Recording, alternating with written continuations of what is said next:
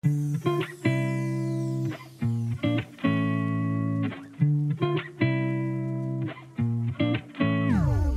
是彼得，我是阿万，欢迎收听二四七二八五，耶！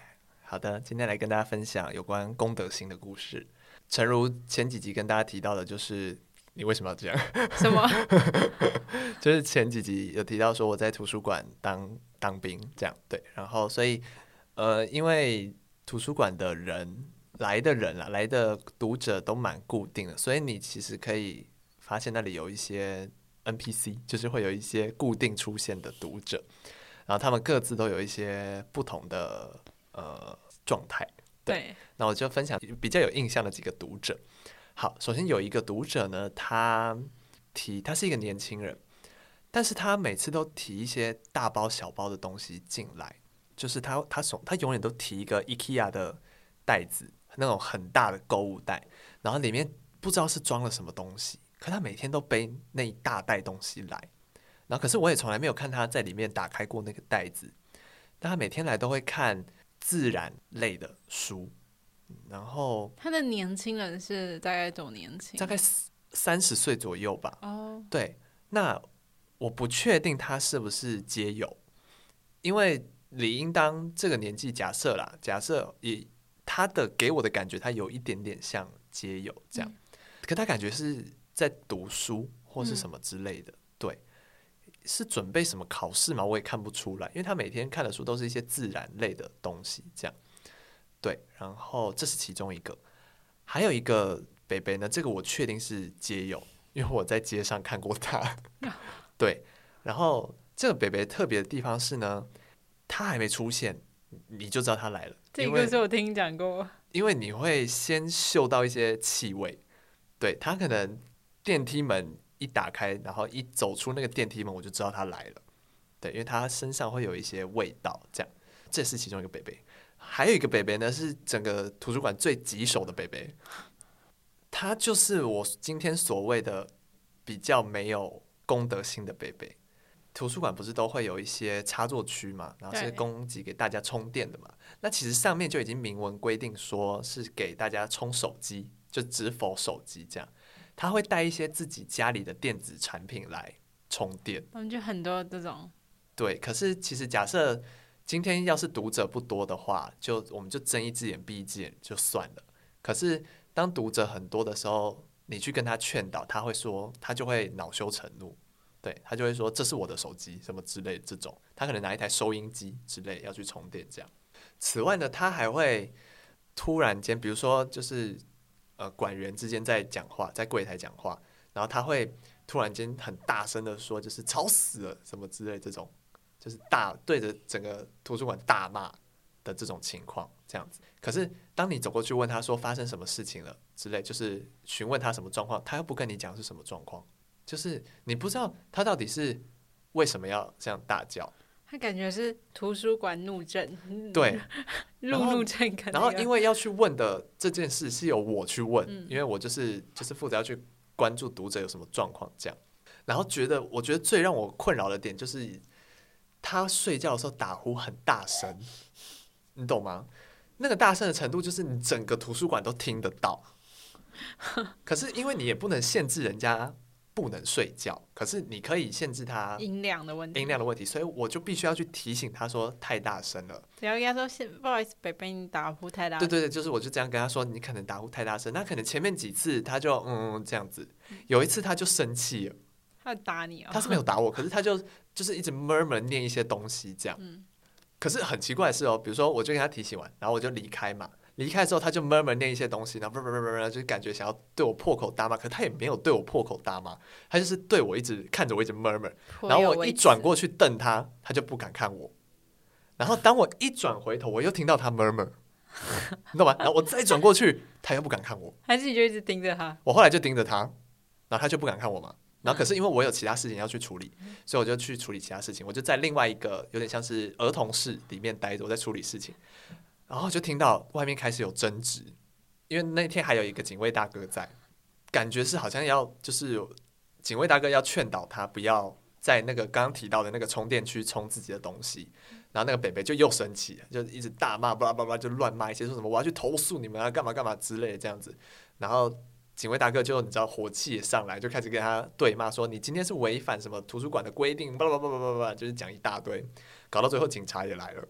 可是警察来之后呢，他就不敢讲话了，他就比较欺善怕恶。对对对对对。可是通常他这样子劝导完之后，警察也不会不能驱离他，因为他没有怎么样，在那个当下，嗯、对，所以这件事情就会一直反复的发生，然后你没办法限制他不进来，呃，你没办法限制他进来，因为他确实也没有做什么真的影响到怎么人身安全的事情，这样子，对，所以他就是一个未爆弹，导致他每次他一出现，我就很紧张，因为我永远是第一个要去面对他的人，你懂吗？他就会说，你去看一下他又怎么了。我就要去问他，那请问你有什么问题吗？而且有时候他他就很爱趁，比如说，因为我们图书馆员中间会有午休嘛，那就会留一个图书馆员在柜台，她是女生，那可能警卫大哥去吃饭，我也去吃饭，那个北北就会趁现在趁这个时段去找那个图书馆员麻烦啊，真的，对，他就会趁我跟看准时都不在的时候去找他麻烦，然后我跟那个警卫大哥回来之后，他就不见了。他找麻烦是怎样？就是用一些没来由的方式一直去。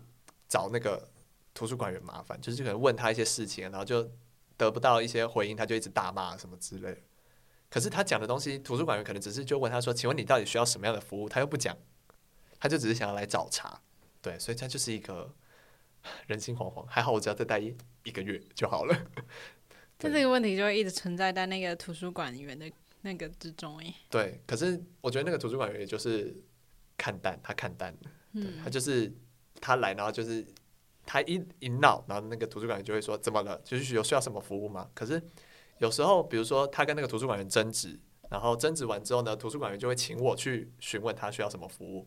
我去问他需要什么服务的时候，他又不跟我讲话。我可能很会跟那个北北吵架，因为我很擅长等人。还是下次你也来啊？对啊，我就觉得这其实。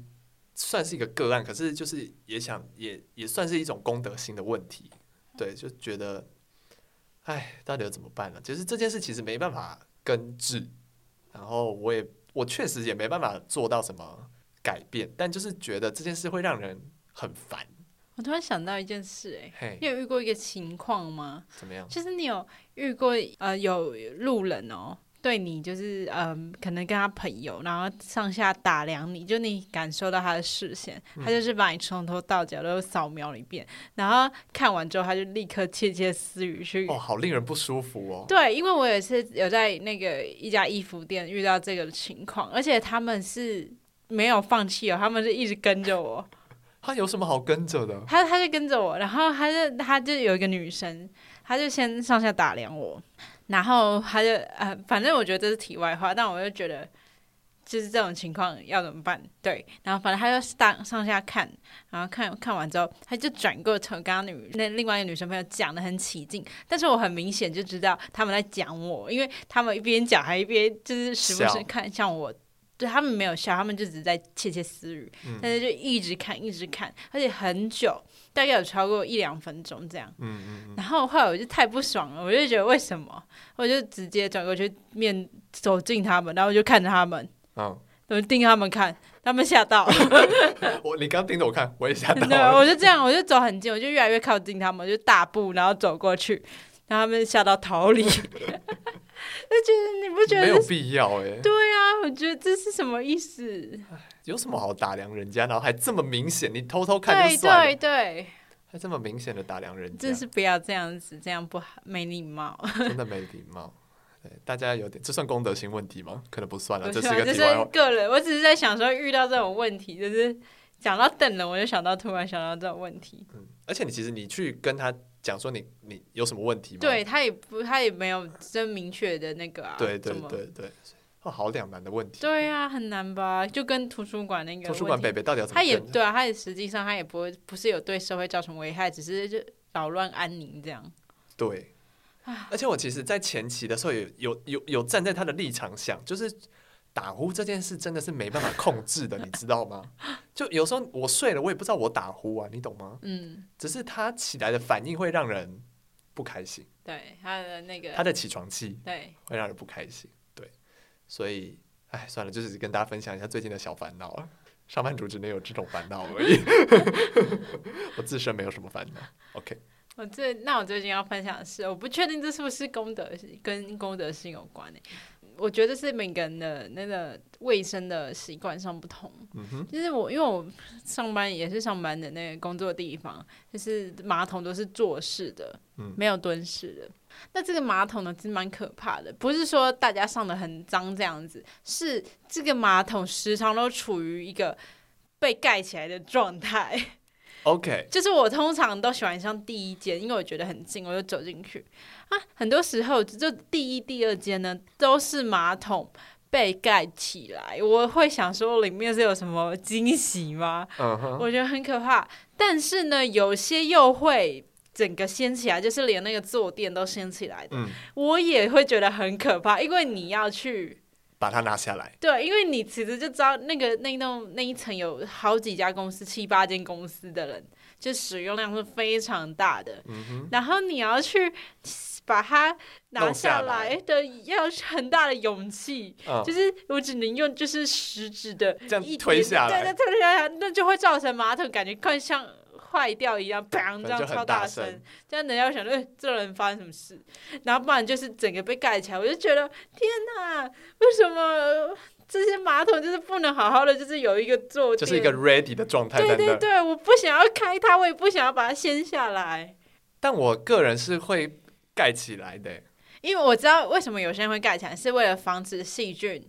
对，扩散。对，可是我有些人会觉得说，因为你不知道上一个是谁上过，你不知道那个状况，你不知道打开来会怎样。对，所以我也会很害怕。我每次开的时候都小心翼翼的看，然后掀下来一个小心翼翼的形容词不能哦，我真是觉得好上厕所，而且我觉得最近的情况很严重，是几乎不是盖起来就是掀起来的，没有永永远不是 ready 的状态。对对对，我比较能可以我自己的个人就是希望它是 ready 的状态，这样我的手就是不用。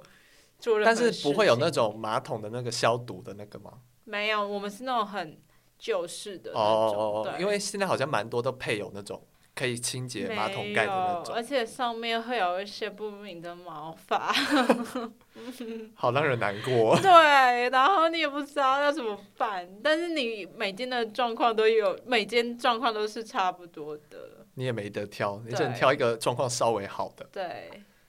也其实没有到很脏，是那个状态，这个不确定性。对，所以我不知道打开会发生什么事，我就会觉得很。我最近上厕所遇到的困，在公共场合上厕所遇到的困扰是，我我进去上厕所，然后一直被关灯呢，不知道为什么。等一下，我肚子叫超大声的，不知道有没有收入进去。哎呦，好尴尬哦！哎，怎么每次录一肚子都一直叫？可不可以吃饱再录？但我今天没吃午餐，我刚刚也一直叫。我没听到，可是我叫的真的大声。哦，真的，因为我有听到。对，反正回归刚刚的问题，而且刚刚的问题是因为那个厕所很小间，假设里面因为它就两间上大号的地方，那进去有一间有人，我就会去另外一间嘛。嗯。废话，然后所以。当那个人出来，他一定知道我在那里面，他为什么还要关我的灯？我想不透哎，我真想不透。还是他其实觉得没人？可是我有在，我就在他旁边，然后把门关起来，然后什么之类的。他以为你先出去啊？可是我的门是锁着的啊。他不会在乎啊。对啊，就是好多次哎，而且有的人就是我个人啦，我因为有时因为而且还有一个很怪的点，有的人上厕所不喜欢开灯呢。就是他进去的时候，我就会发现那个灯是暗的，嗯、可是里面有人。然后我有时候半夜起来上厕所也不会开灯，然后我爸就会吓死。啊，那是半夜的问题啊！这是这是公共场合，是白天。哦、对、哦，我就想说，为什么不开灯？然后我帮我帮他开灯之后，我就进去嘛。嗯、然后我出去，他还关我的灯。我知道了，他是环保人士。可是我在里面呢。他希望你一起响应。我就觉得，而且这不是一次而已，而且是不同人。都会有这个问题，我想说，为什么？我觉得是一个习惯啦。哦，有可能，可能是随手习惯，而且很好笑。我跟你说，因为我们那个茶水间就是饮水机在前面，然后旁边就是那个灯的开关，嗯、然后有时候脑袋错乱，我明明就是要把那个饮水机按停止，嗯、然后我就会关成灯，然后黑了，然后我水也满了，一塌糊涂。可是脑脑袋脑筋真的不是太好哎、欸。是水流了满地都是哦，那一片黑。对，而且都是记不住白痴，而且很怕被旁边人看到。好好笑。很怕有人经过，想说这人在干嘛？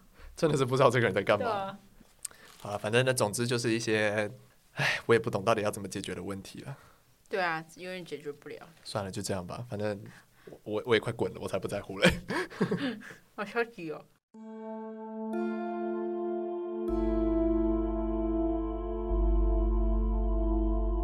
那接着呢，就进行到今天的案件。好的，我今天要跟大家分享一起来自澳洲的谋杀案。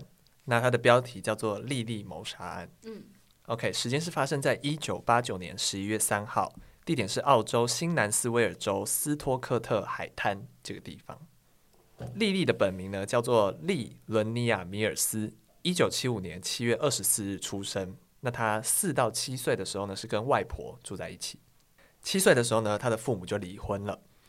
直到她的妹妹杰西在一九八三年出生之后呢，莉莉就搬回去跟妈妈、妹妹还有继父一起住。那莉莉这个人小孩呢，在所有家人眼中，其实就是一个很典型的青少年。这样子，案发的那一年呢，莉莉是十四岁，她就读的是纽卡斯尔高中八年级，也就是国二。那莉莉呢，平常是一个很喜欢去上学的小孩，放假的时候呢，就会到外婆家玩。最好的朋友呢，是他的表妹特雷西，那他们两个人就会一起去逛街、看电影、溜冰之类，反正就是一个生活圈很单纯的一个国二小女孩。长大之后的莉莉呢，是想要当兽医，但是这个梦想呢，就在那一天的派对结束之后呢，就永远无法达成了。好，什么派对呢？一九八九年十一月三号，纽卡斯尔高中的一个学生叫做杰森罗伯逊。他要在北斯托克冲浪俱乐部这个地方要办他十六岁的生日派对，所以他就广邀了同一个高中的大家一起来玩。当天晚上大概有超过六十个人来参加这个派对，那大部分都是纽卡斯尔高中十年级，十年级是高一的学生，对，但是也有少数不到十岁的孩子被目击出现在这个派对里面。那我想大家对于那种。国外青少年的那种派对应该会有一些想象，那有些影集就会描绘这种派对是就是大家会放肆的饮酒啊之类，那可能还会有一些毒品出现，然后甚至会有一些肉体关系在发生，这样子，对，特别情欲流动，对对对，好，那回到我们的主角丽丽，丽丽呢非常的兴奋，而且她有收到邀请函，所以她就是会去参加这个派对，那这也是她第一次参加这种这种场合的派对。所以其实原本丽丽的父母是有一点担心的，但是丽丽跟她她的父母说，现场会有成年人看着大家，不会发生什么事情，所以妈妈才就是勉为其难的答应她，但就跟她说，你十一点前要回家，然后就目送莉莉离开了。所以莉莉呢就开心的跟朋友一起前往了这个冲浪俱乐部。来到派对的地点之后呢，她在现现场的门口碰到了派对上就是她刚刚提到的成年人。也就是这整个派对唯二两个成年人，分别是马修·韦伯斯特以及盖伊·威尔逊。那他们就笑着欢迎莉莉跟她的朋友一起来嘛。那等莉莉进去之后呢，就发现派对的现场人很多，男女都有，但是没有人知道这个派对其实没有表面上这个，不只是表面上这个庆生的名目而已。其实这这个派对上包含丽丽在内的很多的女孩之所以会受邀，是因为有一些。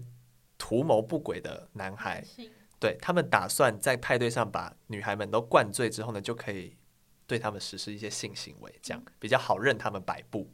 很快的，丽丽因为是她是第一次来到这种派对的场合，她当然不会有什么顾忌，所以她就是跟朋友玩的很疯啊，然后就狂喝，就是含有威士忌的可乐啊之类，尤其是这种调酒类的，你就会不知不觉的喝很多。那刚刚还站在门口的马修就已经回到派对派对的现场了。这时候，他偷偷的跟另外一个人说：“等等，我们会把莉莉灌醉，然后再一起上她。”那当然，莉莉是没有意识到这个恶意的，她还是放肆的在玩，所以她很快就醉倒了。这个时候呢，有一个十五岁的男孩，那因为他未成年，所以我们不能公布他的姓名，所以但是报道有给他一个代号，叫做 NC One。好，那这个 NC One 呢，就跟朋友说了一句：“我要去上他了。”然后就背着。醉到已经有点站不稳的莉莉往派对门口的方向就离开，他们离开了派对。这样，好，那反正就过了一阵子，莉莉就一个人从海滩的方向回来了。但是他脸上完全没有刚刚还很开心的样子，而是非常沮丧的，一直到处找人求救。这样，同时之间他的双腿中间还流着血。终于有一个好心人就问了莉莉刚刚发生了什么事情。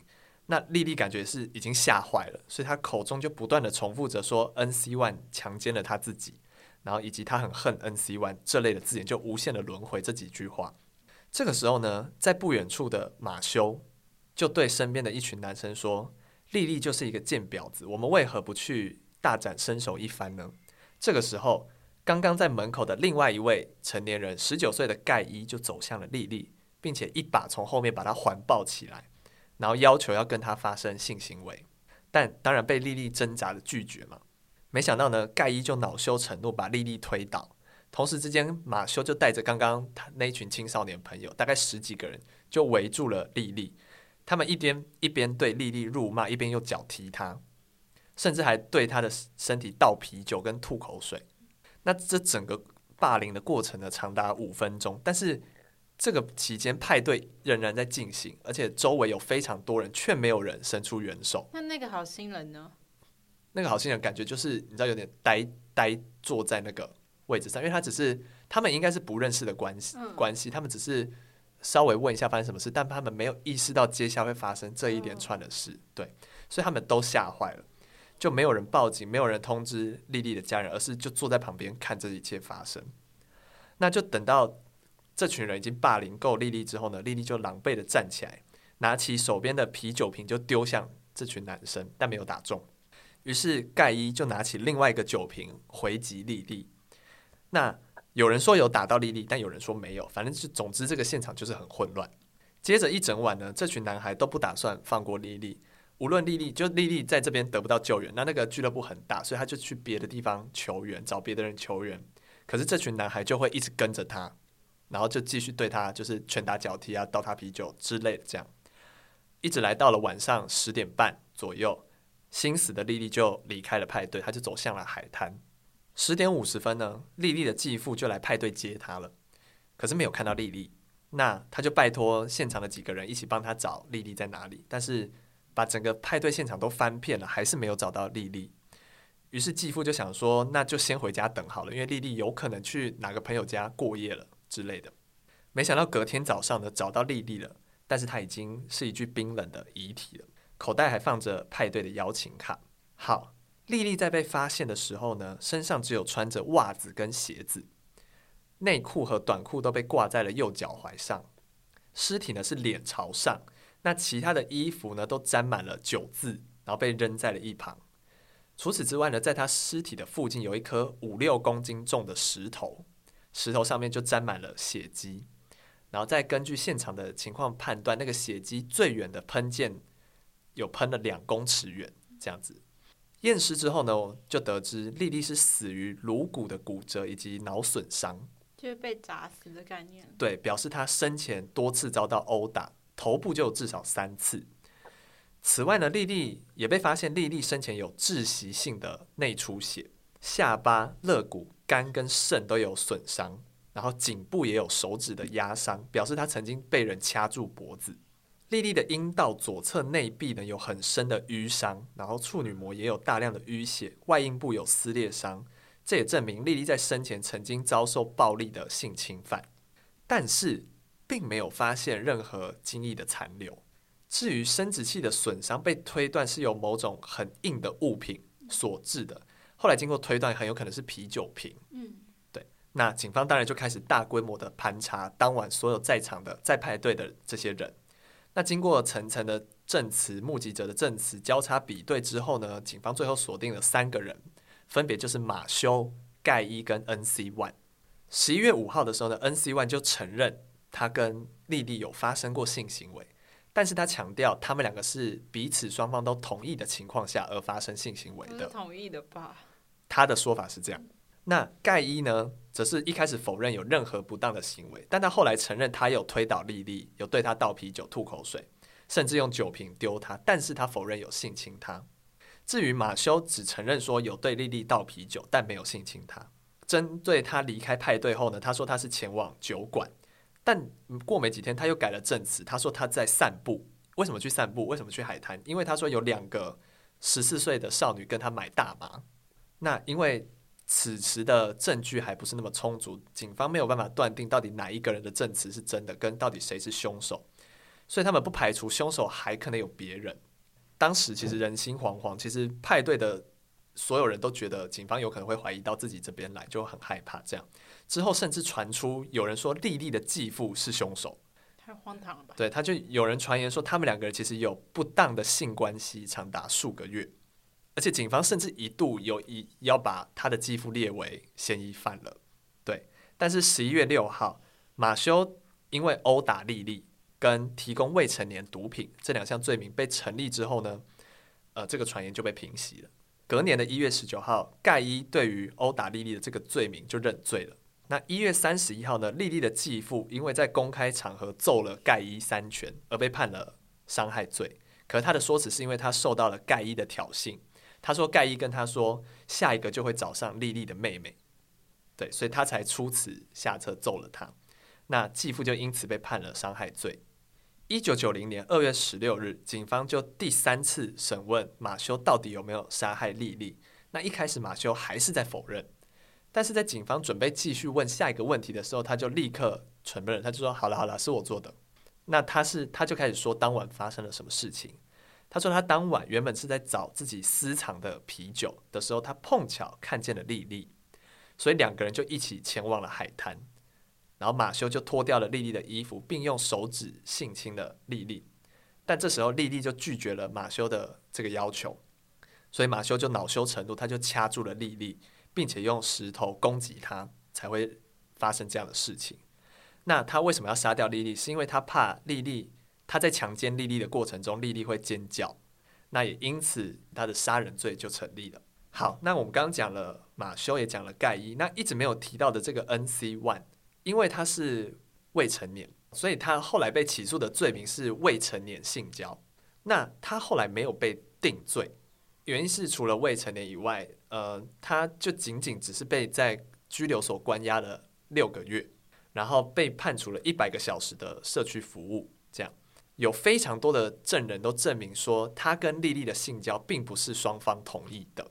对，因为像我们前面提到，莉莉有自己说她是被强奸这样，可是因为她已经过世了，我们又只有单方面的证词这样，然后也没有其他的呃证据，所以在呈堂证据不足的情况下呢，法院在判的时候还是判定他们是合意性交。法官是认为社区劳动的服务比起拘役来说，对于一个未成年的孩子来说是比较有前瞻性啊，就是。你与其直接关他，不如让他去慢慢改过，这样。好，所以一九九零年的十月二十四日，马修因为承认杀害了丽丽而被判处了二十年有期徒刑。那对于这样的判决呢，其实有人持不同的意见，甚至有人提供了所谓的品格证据，证明说马修是一个出身良好家庭、平常是一个和善的人。但另外一派的人都觉得他在胡扯，认为马修就是一个暴徒。那反正马修就被送到了惩戒中心去服刑。好，那针对马修的情况，因为他的犯行很严重，一般来说，在跟他同龄的罪犯，呃，其实超过九年就可以假释了。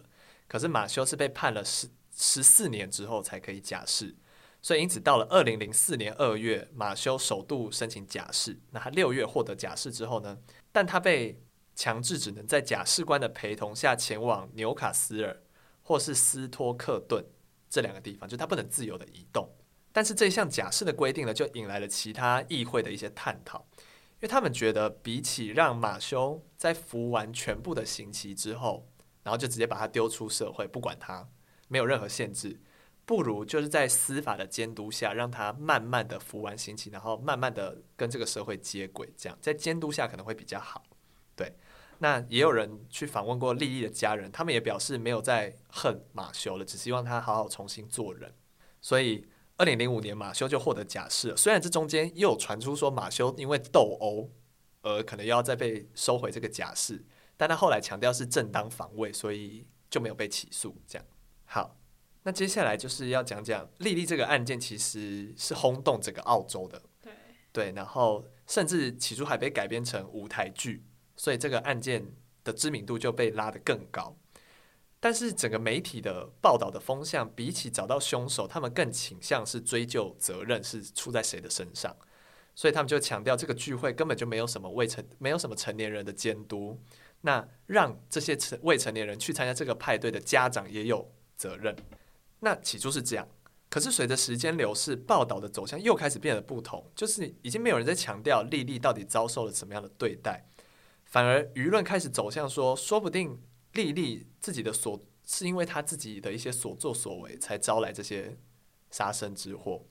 呃，之之后呢，有一份是针对马修的心理报告中出现了“荡妇”这个词，就让这个就让报道的方向变得更极端。可是其实这个心理报告的内容是说，马修杀害莉莉不是因为他不跟自己发生性关系，而是莉莉成为了一种范例。即使身为荡妇，身为其他人眼中不起眼的低贱奴隶，莉莉仍然拒绝与自己发生关系。这边的角度是以马修这个人的第一视角来讲，可是没想到因为出现了“荡妇”这个词，而被媒体误用，就变成是在检讨被害人。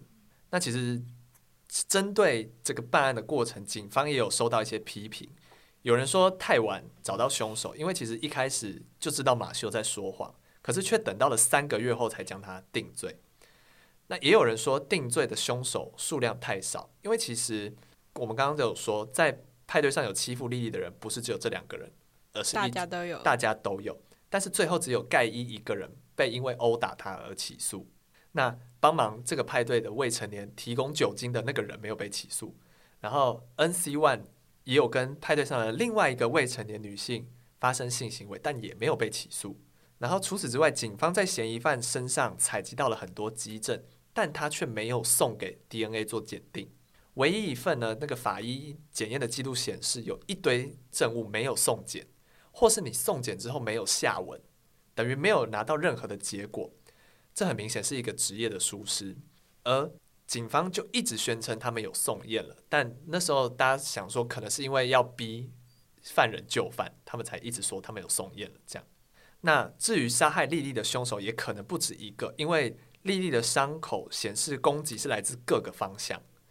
加上警方始终没有询问马修有没有共犯的这个可能性，盖伊跟 NC One 也没有不在场证明，所以其实这整个案件就在马修一自白说他杀了莉莉之后，就整个火速进展的结束了。